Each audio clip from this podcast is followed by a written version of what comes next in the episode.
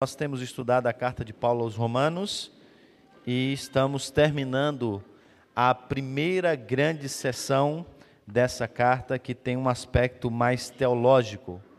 Essa sessão vai do capítulo 1 até o capítulo de número 11.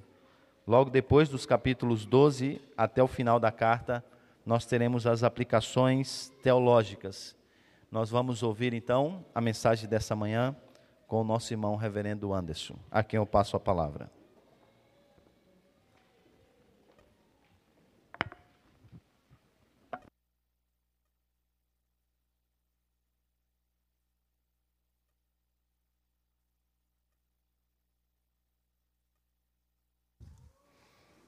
Bom dia, irmãos. Nós vamos meditar hoje no capítulo 11, o verso 28 até o final do capítulo do capítulo 11.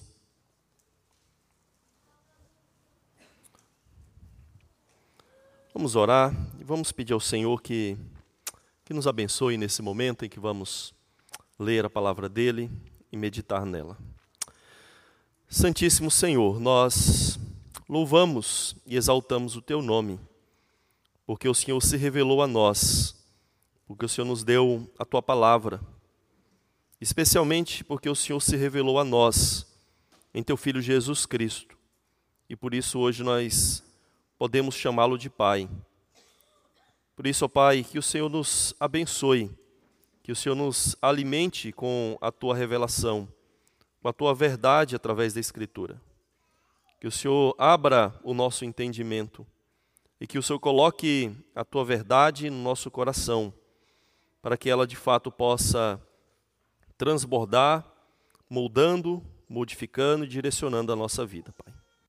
Nós suplicamos mais uma vez que nos abençoe por meio do Espírito do Teu Filho Jesus. Amém.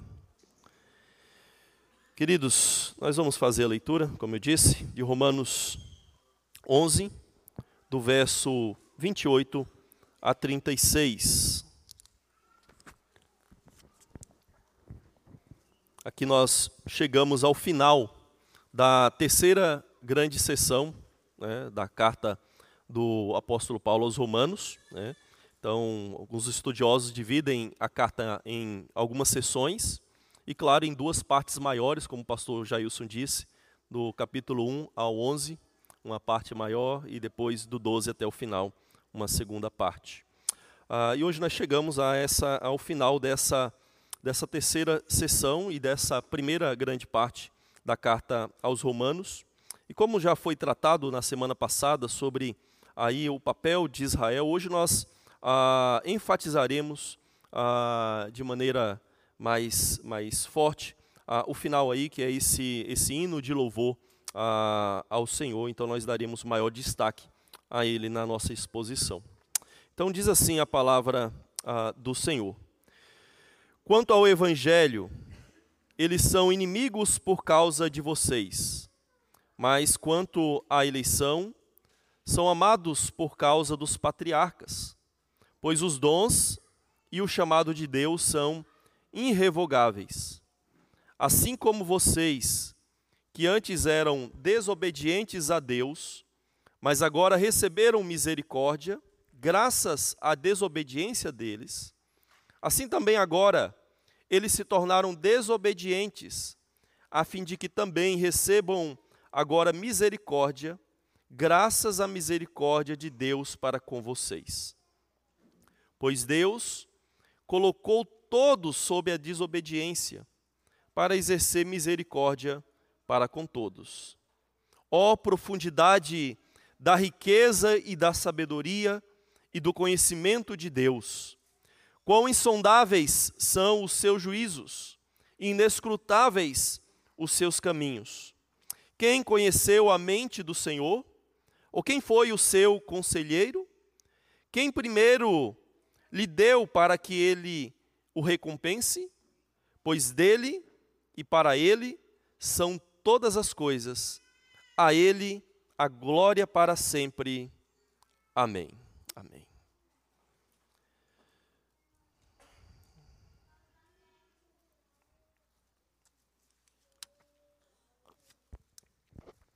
Meus irmãos, o bumerangue é um dos objetos mais ah, antigos inventados pela humanidade, segundo ah, muitos arqueólogos.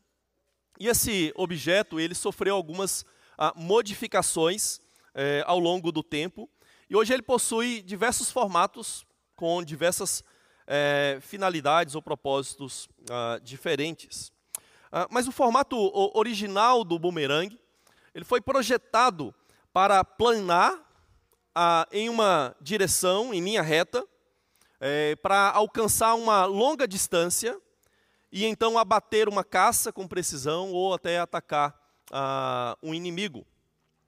Provavelmente você só conhece o boomerang que você o lança e ele então retorna ah, na direção de onde ele foi arremessado. Um boomerang nas minhas mãos, e eu creio que também nas mãos de muitos aqui, seria realmente algo cômico, se não uh, até uma verdadeira tragédia e desastre. Mas uh, um bumerangue certo, em mãos habilidosas, pode deixar você boquiaberto, como eu fiquei ao assistir alguns vídeos uh, no YouTube. E quando é lançado corretamente por mãos habilidosas, um bumerangue retorna ao seu ponto de partida e atinge o seu alvo com muita precisão. E esse texto, irmãos, que nós temos aqui diante de nós e que acabamos de ler, ele revela aquilo que alguém chamou de o bumerangue da salvação de Deus.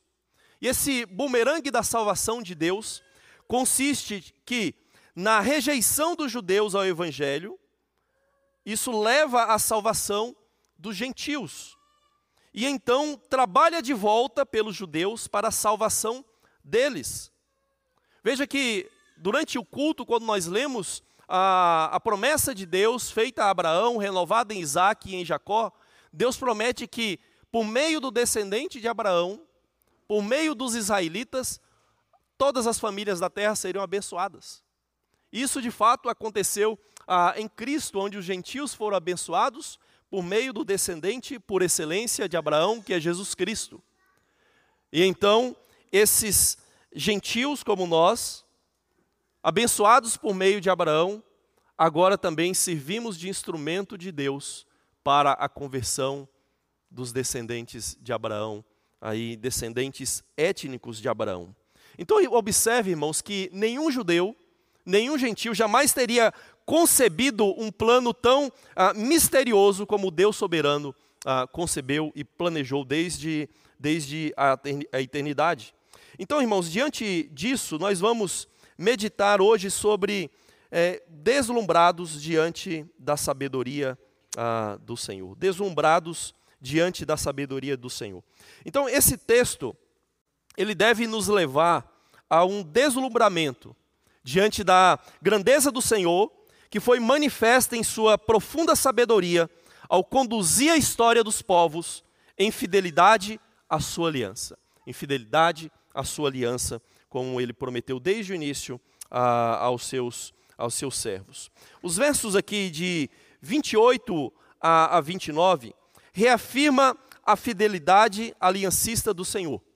Reafirma a fidelidade aliancista a, do Senhor, como nós já vimos a, em várias partes aí, vários textos dessa, dessa terceira sessão do apóstolo Paulo aos Romanos. Quando o texto fala aqui, no verso 28 e 29, sobre os dons né, e, e sobre o chamado de Deus, a referência mais provável aqui são aos privilégios concedidos ao povo de Israel, conforme está lá em Romanos capítulo 9, verso 4 e 5. Vou ler para os irmãos. Deles é a adoção de filhos, deles é a glória divina, as alianças, a concessão da lei, a adoração no templo, as promessas, deles são os patriarcas, e a partir deles se traça a linhagem humana ah, de Cristo, que é Deus acima de todos, benditos, bendito para sempre. Ah, amém. Então, ali no capítulo 9, Paulo descreve resumidamente ah, os privilégios concedidos pelo Senhor, esses dons e esse chamado que Deus deu ao povo, ao povo da aliança, ao povo ao povo de Israel. Então, a aliança que Deus fez com os patriarcas, afirma o apóstolo Paulo, é irrevogável. É irrevogável. Aquelas promessas que Deus deu ao seu povo, ela não pode ser anulada. Por exemplo, o apóstolo Paulo fala isso lá em Gálatas 3, que a lei não poderia revogar uma promessa que Deus fez desde o princípio a, a Abraão. Então, essa promessa deveria permanecer e nada poderia aboli-la, nem mesmo a, a, lei dada pelo, pelo Senhor. Então, irmãos, o que esse texto basicamente nos mostra é que a atual inimizade entre israelitas, é, ou melhor dizendo, dos israelitas, para com o Senhor, para com o Evangelho de Cristo, não invalida o chamado e os dons ah, do Senhor. Então, independentemente da forma como nós interpretamos aquilo que o apóstolo Paulo fala no, no texto anterior aí de todo Israel, ou todo Israel será salvo, independentemente da forma como nós entendemos esse todo Israel e quando que isso se cumpre, é, os efeitos da eleição divina aos descendentes de Abraão são permanentes. Independentemente de como nós entendemos o que é esse todo Israel, o fato é que Deus prometeu e ele cumpre a sua promessa, embora nós não entendamos plenamente o que isso possa implicar ah, na história desses povos.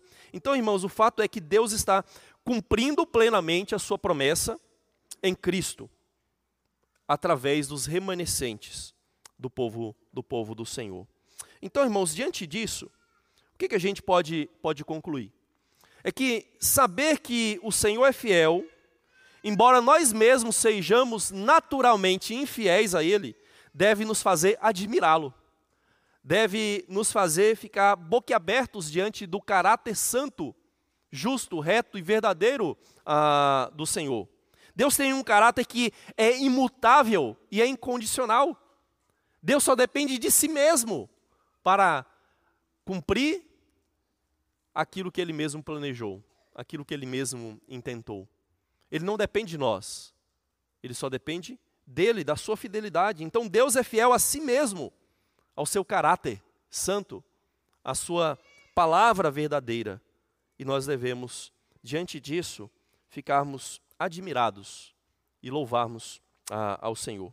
Mas nos versos 30 a 32, nós vemos ah, um resumo enfatizando a misericórdia universal ah, do Senhor.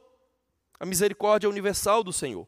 Nesses textos, né, é, nesse texto, nós vemos aí um destaque para é, essa universalidade da desobediência. Né? Todos foram desobedientes, todos foram encerrados na desobediência ao Senhor, tanto judeus como gentios. Todos desobedeceram, todos se desviaram do Senhor. E então o texto enfatiza ah, igualmente a universalidade da misericórdia do Senhor. Todos são desobedientes, todos estão extraviados. Então Deus precisa demonstrar misericórdia. Todos são dependentes e carentes ah, dessa misericórdia do Senhor. Então, esse texto aqui, do, dos versos 30 a 32, irmãos, revela essa intrigante simetria e reciprocidade entre o julgamento e a misericórdia de Deus, tanto para com gentios como para com ah, judeus. Veja que ele vai dizer aí que os gentios foram desobedientes outrora. Agora receberam misericórdia do Senhor. Aqueles que não conheciam a Deus, não receberam a revelação de Deus, agora recebem misericórdia, recebem conhecimento de Deus, agora se submetem a Deus. Os judeus, ele vai dizer aí também, agora foram, se tornaram desobedientes. E ele diz: agora também recebem e precisam da misericórdia do Senhor. Ou seja, essa reciprocidade. Essa reciprocidade. Deus usa os israelitas para abençoar os gentios. Deus usa os gentios para abençoar também os, os israelitas, produzindo ciúme neles, levando eles à, à conversão ao Senhor Jesus.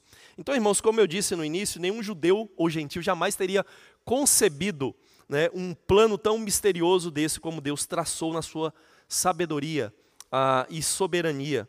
E funciona aí como ah, esse bumerangue.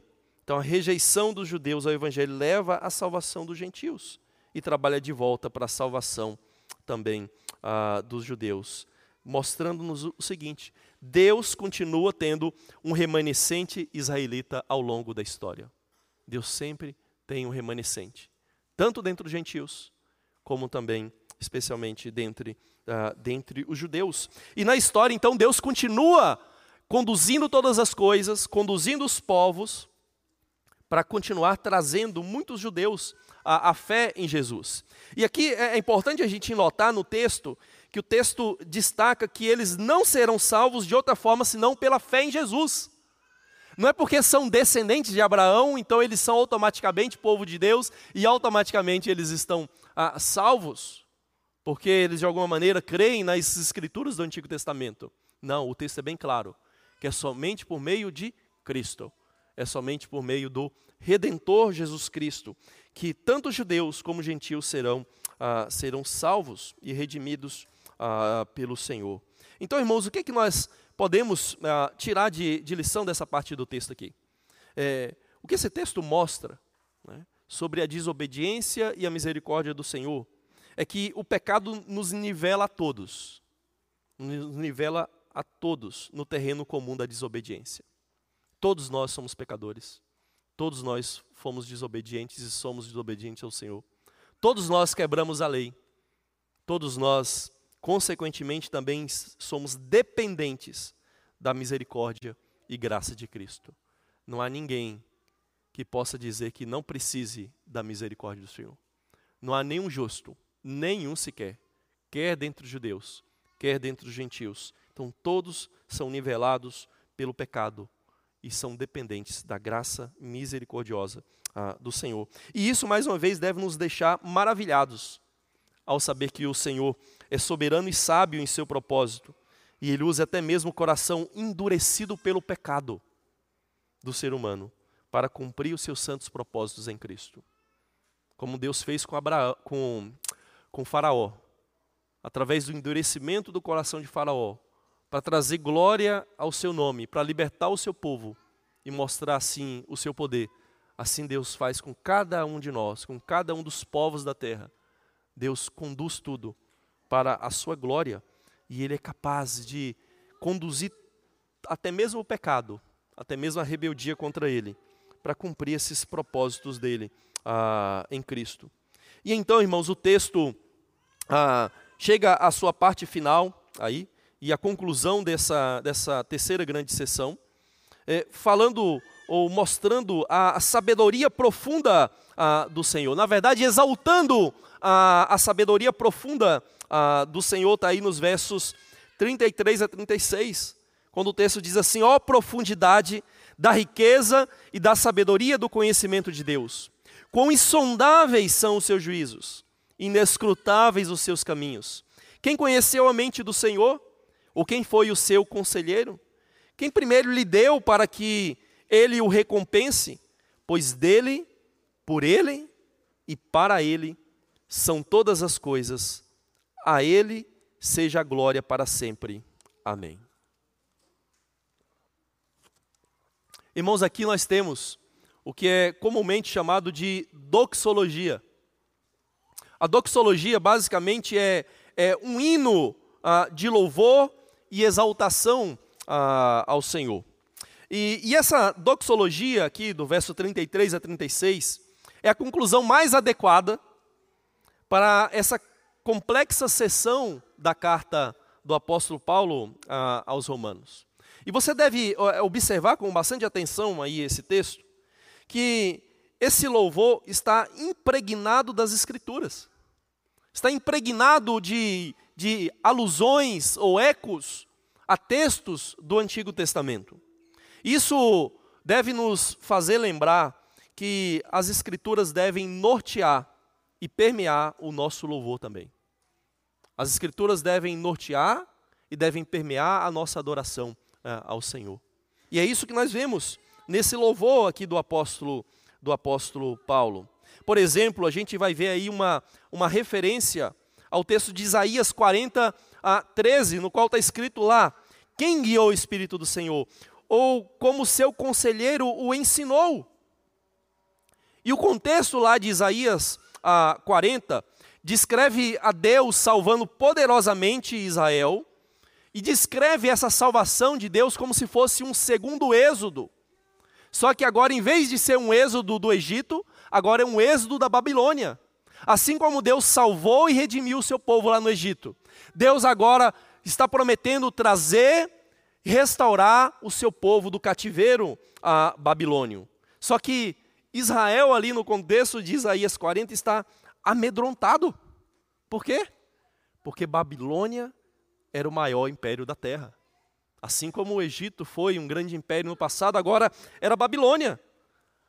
Era um império fortíssimo. Derrubou outros ah, povos e impérios ah, anteriores. E Deus aqui, então, em Isaías 40, assegura que Ele é poderoso para cumprir os seus planos, porque as nações não são nada diante dele. As nações não passam de nada, não passam de pó diante dele. Então, Deus mostra que o plano soberano dele não pode ser frustrado nem pra, pela nação ou pelo governante mais poderoso ah, da terra. Mas um outro texto que ah, esse louvor de, de Paulo ah, alude é a Jó 41, verso 10 ah, e 11, o qual diz assim: Quem então será capaz de erguer-se diante de mim? Quem primeiro deu a mim para que eu tenha que retribuir-lhe? Pois o que está debaixo de todos os céus é meu, é meu. É o que o Senhor diz ali a, a Jó. Então, esse texto de Jó, num contexto em que Jó duvidou da sabedoria e capacidade de Deus durante ah, o seu sofrimento, nos mostra que Jó tinha uma visão muito limitada né, dessa grandeza de Deus, do poder de Deus e da sabedoria de Deus. E então Deus, apesar de toda a limitação de Jó, Deus realizou o seu plano para com Jó. E Deus demonstrou a sua sabedoria, a sua justiça, e por fim ele deixa Jó emudecido de, de tamanha, diante de tamanha grandiosidade ah, do Senhor. E assim também, irmãos, provavelmente, é, alguns cristãos, né, alguns cristãos talvez duvidassem né, do plano de Deus para a salvação do, do mundo. Quando Paulo escreve essa carta aos romanos, é bem possível que alguns ali, romanos, questionassem se Deus de fato era sábio e eficaz no seu plano salvífico para com a, a humanidade. E eu, eu creio que provavelmente muitos que, que me ouvem nessa manhã também ah, fazem esse mesmo questionamento. Será que Deus está fazendo as coisas da maneira correta? Será que está funcionando esse plano de salvação ah, da, da humanidade? Mas o fato é, irmãos, que nós precisamos ter convicção e saber que o Senhor está dirigindo a história e está restaurando a criação quebrada pelo pecado, apesar de nós não vermos isso acontecendo plenamente. Apesar da nossa, uh, ou por causa da nossa miopia da história. Porque nós só conseguimos enxergar aquilo que é, é próximo de nós. Né? Comumente nós fazemos um recorte da história somente no tempo em que nós estamos vivendo e julgamos tudo o que está acontecendo e que Deus está fazendo com base apenas no nosso momento histórico. Então, ora nós somos muito otimistas, ora nós somos muito pessimistas, com base naquilo que está acontecendo no nosso dia a dia. Mas nós falhamos em ver a história como um todo, enxergar como o Senhor está conduzindo a história como um todo, de maneira sábia, de maneira justa e para os seus santos e retos ah, propósitos. E portanto, irmãos, ah, esse hino aqui, ele celebra essa sabedoria e essa autossuficiência ah, do Senhor como Criador, sustentador e como o propósito final da criação. Veja que o, o hino, ele mostra que nós devemos glorificar o Senhor, porque todas as coisas vêm dele.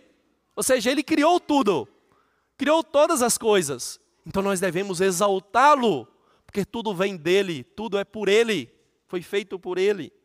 Também diz que todas as coisas são por meio dele, ou seja, ele sustenta e governa tudo. Não há nada que foge ao comando, ao controle, ao domínio do Senhor. Tudo está sendo conduzido por ele, por meio dele. E por fim, o, o hino diz que todas as coisas são para ele O que quer dizer que Ele é o objetivo final de todas as coisas. Ele é o alvo, Ele é o propósito do universo. Irmãos, a criação não tem um, um fim ou um propósito em si mesma. O propósito, o alvo da criação é Deus. É a glória de Deus em Cristo Jesus. Esse é o grande propósito, uh, o propósito uh, do Senhor. Então, irmãos, diante disso, o que, nós podemos concluir? Qual que é a grande lição desse texto para nós? Qual que é o efeito que esse texto deve produzir ah, nas nossas vidas?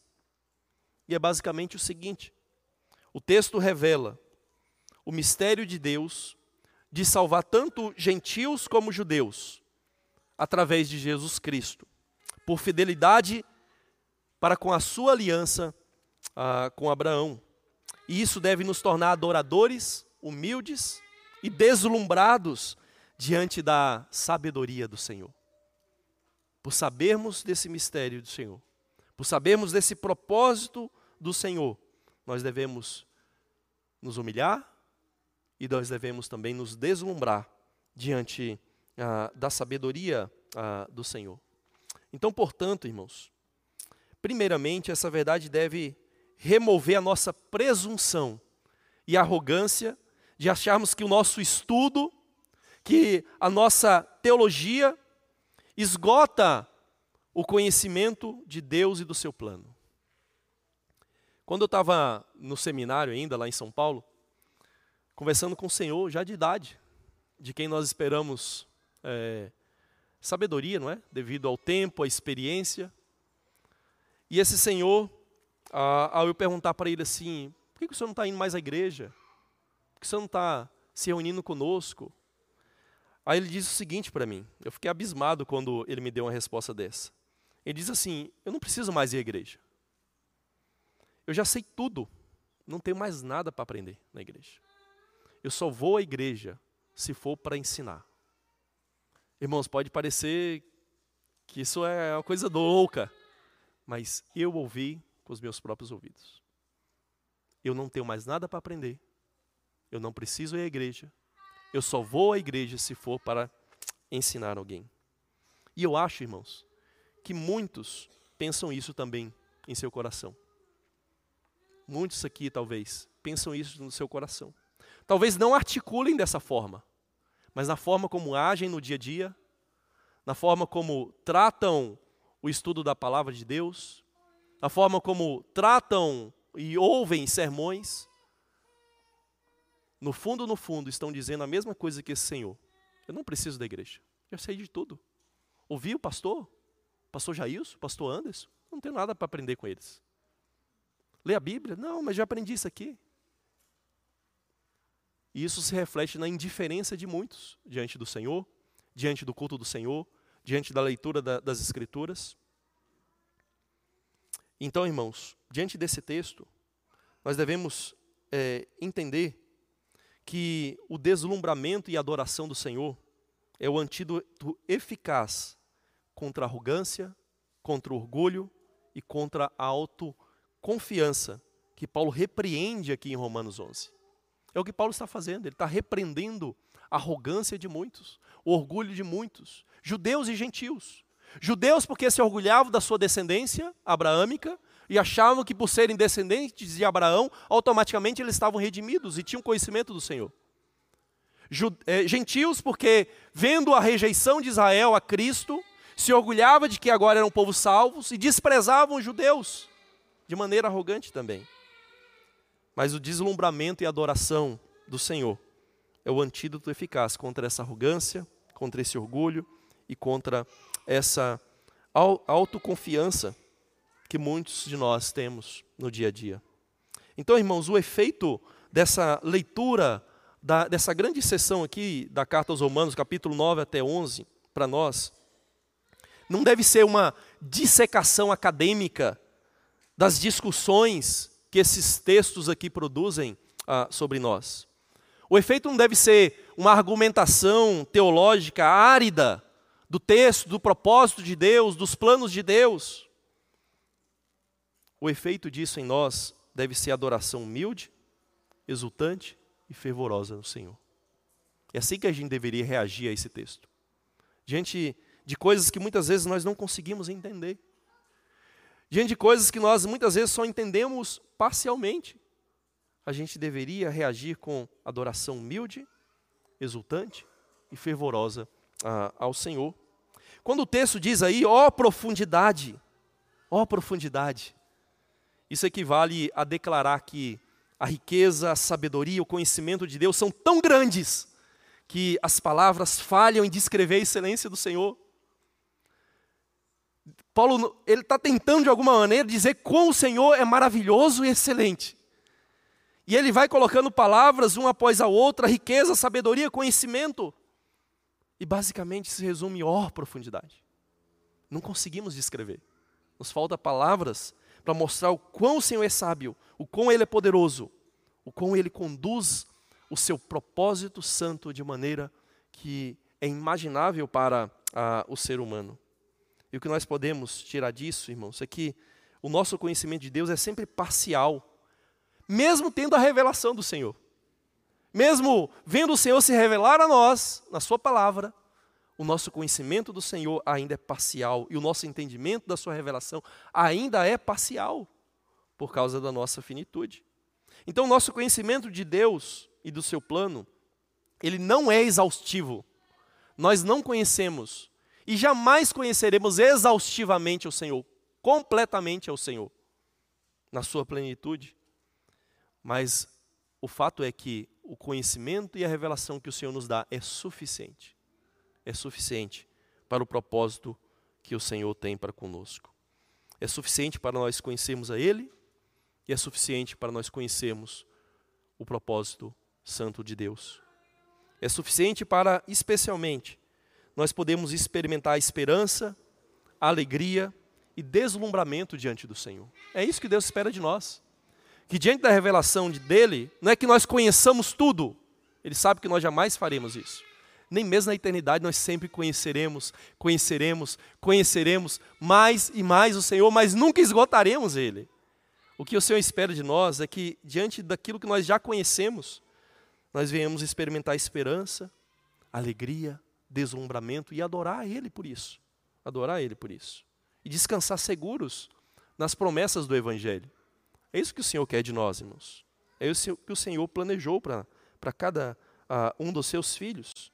Portanto, queridos, essa doxologia ou esse louvor aqui é a conclusão mais adequada para essa sessão difícil da, da carta do apóstolo Paulo aos Romanos. Aqui é como se fosse um grande ó, oh, oh, diante de tudo que o Senhor está fazendo na história. Oh, diante de tudo que o Senhor está fazendo com os povos. Oh, de tu, diante de tudo aquilo que o Senhor está fazendo ah, ah, em Cristo. O Evangelho é uma teologia que revela a sabedoria redentora de Deus em Jesus. E a compreensão de Paulo dessa teologia do Evangelho leva ele a um louvor profundo, do fundo do seu coração de maneira ah, sincera. Então, irmãos, o Evangelho de Cristo deveria também produzir esse ó de deslumbramento nas nossas vidas. Se a gente conhecer ao menos um pouco da verdade do Evangelho, esse ó de deslumbramento deveria estar presente na nossa vida e deveria estar presente na nossa adoração a, ao Senhor. Mas acima de tudo, irmãos, esse texto da carta do apóstolo Paulo aos Romanos deve nos fazer questionar o conhecimento que nós alegamos ter de Deus tem nos conduzido em adoração exultante ao Senhor? Tudo que nós estudamos na igreja, tudo que nós estudamos nas Escrituras, estudamos, lemos em livros, isso tem nos conduzido em adoração exultante ao Senhor? Ou será que o conhecimento que nós temos recebido dos nossos estudos tem produzido meramente especulação, discussões e orgulho no nosso coração. Será que é isso que tem produzido de fato? Em Paulo, o conhecimento que ele recebeu do Senhor o levava à adoração. O conhecimento do Senhor servia para levá-lo a adorar o Senhor. E isso deveria ocorrer também conosco. Se nós conhecemos o Senhor verdadeiramente, nós deveríamos nos tornar adoradores verdadeiros. É isso que Jesus ensinou, que o Senhor procura verdadeiros adoradores. E para ser verdadeiro adorador, eu preciso conhecer a verdade do Senhor. Porque, como nós dissemos, a Escritura deve permear e deve nortear a nossa adoração, Senhor. Mas se nós não estamos chegando ao ponto de sermos adoradores que exultam na presença do Senhor, que se alegram na presença do Senhor, que ficam deslumbrados da presença do Senhor, nós devemos questionar: será que nós estamos de fato tendo o verdadeiro conhecimento que nós devemos obter das Escrituras? Ou meramente estamos nos tornando pessoas arrogantes e soberbas diante do Senhor? Então, irmãos, nós devemos concluir que nós, por meio do conhecimento do Senhor, jamais chegaremos a um conhecimento exaustivo dele.